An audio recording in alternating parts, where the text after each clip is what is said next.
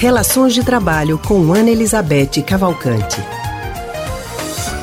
E nós já estamos ao telefone com Ana Elizabeth Cavalcante, que é psicóloga e psicanalista do Centro de Pesquisa em Psicanálise e Linguagem, CPPL. E hoje, Ana Elizabeth vai conversar com a gente sobre estágio. Ana Elizabeth, boa tarde para você.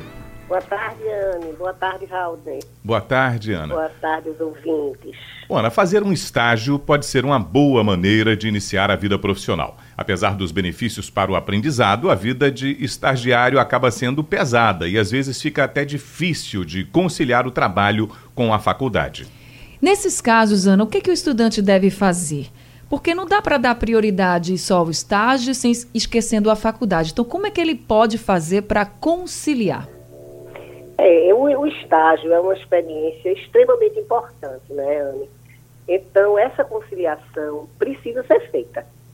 Quer seja negociando com a, com a empresa, negocio, quer seja também fazendo algumas negociações com a escola ou com a faculdade. O importante é que aconteça o estágio. Por quê? Porque a, o estágio ela é uma experiência de transição né, entre a experiência da vida estudantil, quer seja da universidade, quer seja mesmo do curso médio, né, que geralmente é quando se começa a fazer estágio. É, então, é uma experiência de transição entre essa, essa vida escolar, de estudante, e a vida profissional. Então, em sendo uma experiência tão importante, essa negociação tem que existir. É, é, é importante porque, primeiro, é, a gente precisa pensar no que representa para o estagiário. Né? Uhum. Primeiro, a experiência com as primeiras relações de trabalho, com as primeiras com a, a experiência com as exigências do, do, trabalho, que são muito diferentes da, das exigências da escola, né? Depois também a experiência concreta com o exercício da profissão, né? Do, com o cotidiano da profissão. É, as, as, relações de trabalho também são muito importantes. É nesse momento, muitas vezes, se é, as identificações, as referências, as, as, referências profissionais, muitas vezes se dão no estágio e se prolongam pela vida toda, né? Uhum. Depois a experiência também de ganhar o seu salário, quer dizer, o dinheiro que vem da sua, do seu trabalho, é também muito importante. E, e finalmente, talvez o mais importante, que isso que representa, pode representar uma experiência concreta de trabalho. Porque as empresas, a gente inclusive já conversou sobre isso aqui, as empresas que pensam no seu futuro, elas se ocupam da, da, do, do processo de, de, de, sucessão. Nós já falamos sobre isso aqui, quer dizer, de formar profissionais que possam garantir a longevidade das empresas. Sim. Então, Ana, indispensável, né? Então, Ana, qual deve ser a postura de um estagiário que deseja ser contratado? Olha, a postura de um estagiário deve, ser, deve levar em consideração e fazer um apelo para a organização de que é o outro, ela é o outro ponto da história, né?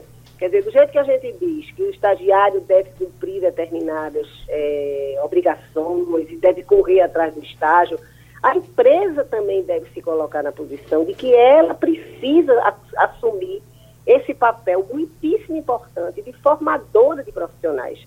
Porque o que a gente vê nas empresas, em muitas empresas, não todas, é, é que é, aproveita o estagiário como força de trabalho barata.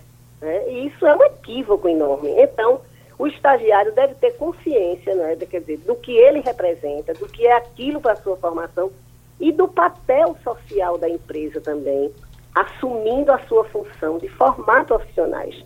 Sobretudo hoje, né, quando a gente vê que um dos maiores problemas nossos é exatamente a capacitação de profissionais. Então, o, o estagiário ele deve fazer bem a sua parte, correr atrás do estágio, ver quais são as condições, negociar com sua escola, com sua faculdade, mas ele também deve se posicionar a, fazendo um apelo à empresa para que ela assuma sua responsabilidade, que faça um bom programa, que possa fazer as adaptações necessárias para que ele possa é, fazer as duas coisas porque são indispensáveis. Né? Então a empresa tem que se colocar nesse lugar. Eu acho que é uma coisa de conscientização dos nossos empresários de que as empresas precisam ser formadoras, eles precisam desenvolver bons programas de estágio, dar o apoio necessário, supervisionar o estágio, porque com isso ganham todos. Né? Muitas vezes os estagiários são, a, são as melhores opções para serem aproveitados nos quadros profissionais da empresa, porque já são familiarizados com a cultura,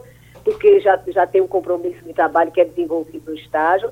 Então, nesse sentido, ganham todos. É verdade, ganham é todos mesmo. E a dedicação, como você falou, Ana, é bastante importante, mas o estagiário ele tem que ter a consciência de que ele é um estudante, que ele está em formação e que também a formação acadêmica será muito importante para ele, para a sua vida no mercado profissional. Então, se dediquem mais, não deixem de estudar, porque Exatamente. essa vai ser a rotina para sempre. Isso Ana, é, o final, isso é o fundamental. Nós já falamos aqui da importância da formação. Né? Exatamente. Então, isso é indispensável. Vai ser... tem que se colocar nessa posição de que tem que conciliar. Vai ser a primeira formação apenas, né? Porque depois que se forma, vão ter outras também, outras especializações que a gente tem que fazer. Enfim, é a gente continua como eternos estudantes, sabendo que tem que conciliar estudo com o trabalho, sempre Exatamente. com muita dedicação. Ana, obrigada viu, por conversar com a gente. Uma boa tarde para você. Até, Até semana próxima. que vem. Boa tarde a todos. A gente acabou de conversar com a psicóloga e psicanalista Ana Elizabeth Cavalcante, do Centro de Pesquisa em Psicanálise e Linguagem, CPPL.